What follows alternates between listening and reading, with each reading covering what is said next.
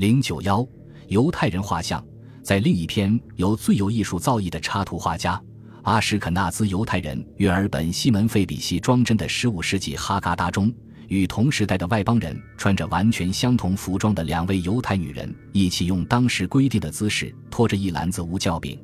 这时在场的犹太人要说：“请看，这就是我们的祖先出埃及时所吃的痛苦的食粮。”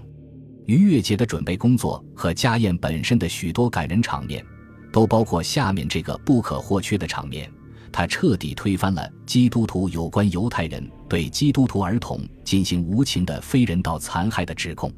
在逾越节家宴上，有一个环节是不可或缺的。一位富有的、地位最高的犹太人给那些不太富有的孩子和他们的母亲分发无酵饼和小甜饼，因此而履行了慈善的义务。在这些画面中，孩子的形象和表现家庭情感的元素几乎无处不在。对于犹太人同时从被基督徒固化的残暴形象和蜡笔简单粗暴的陈规旧制中自我解放来说，那些最激动人心的时刻，其实也不过是最简单的小事。例如，当一个犹太人想要在一篇祝福祷文或一个节日仪式上加入某项有益的内容时，他根本无需顾忌这些内容是否不同于甚至有悖于严肃的诫命。甚至摩西也不是一直在忙碌，他有时也会自娱自乐。也就是说，在这个战乱的年代，只要犹太人能够通过绘画提振全体会众的士气。就说明他具有表演喜剧的能力。例如，在一本德国祈祷手册里，用红酒祝福被认为是不尊敬的，因为一个人必须要仰着头倚在一张桌子上，才能把酒杯里最后一滴酒喝光。更有趣的是，在一本关于准备过逾越节的插图中，在边角处有一个高大完美的形象，一个衣着怪诞的年轻犹太人正在大吃大喝，他弯着指头。这个动作显然是查看他的指甲里是否有残留的食物。当然，如果非要逼问画插图的文士这到底怎么回事，他们会辩解说这是某部圣典里的原文。这个年轻人不过是在查看是否有残留的酵母渣和面包屑，因为只有这样的东西才可能留在指甲盖里。但是，如果你真相信这件事，你就等于相信独角兽是可食的。所有这些并不意味着犹太教这个世界性宗教突然之间变成了一种偶像文化。真理越过一步就是谬误。犹太人非常清楚，基督教的偶像投下了浓厚的阴影。毕竟这些偶像不仅输在祭坛上，并且还被扛着在基督教王国里招摇过市。而一旦需要，他们受到的崇拜就会被作为证明这种宗教偶像神通广大的新证据。对犹太人来说，绘画不过是文字的侍女，仅仅运用于书籍装帧中。尽管其中的书页包金裹银，闪耀着或蓝或红、或深紫或翠绿的光辉，但仍然不过是传授诫命或阐释塔木德的书罢了。在不撼动神圣字符的崇高地位的原则下，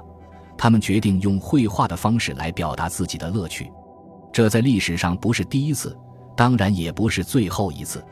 但是。只有在文字和绘画是相互补充、相辅相成的情况下，或者说，只有在其中的文字和字符本身就具有一种神秘的魅力，类似于认为上帝是通过字符创造了宇宙和世界的论创世所表征的卡巴拉神秘主义传统体系时，这样做才是有意义的。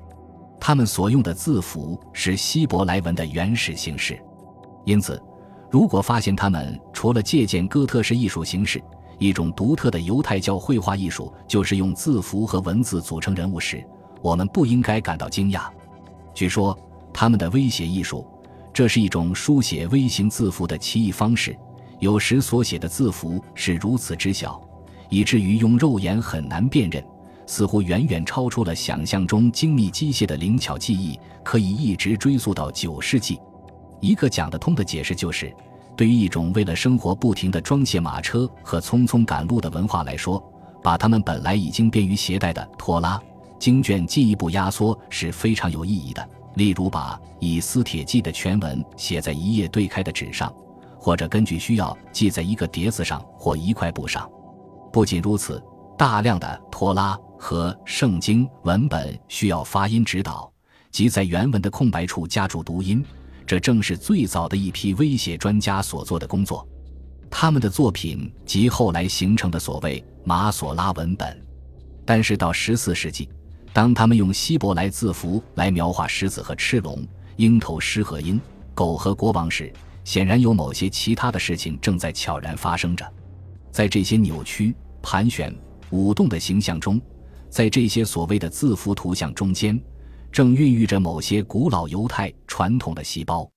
这些细胞在不断的变异、适应和自我更新。它们一旦在世界上释放出来，也就意味着他们将为了躲避一只只企图灭绝他们的魔爪而不停的逃亡和流浪。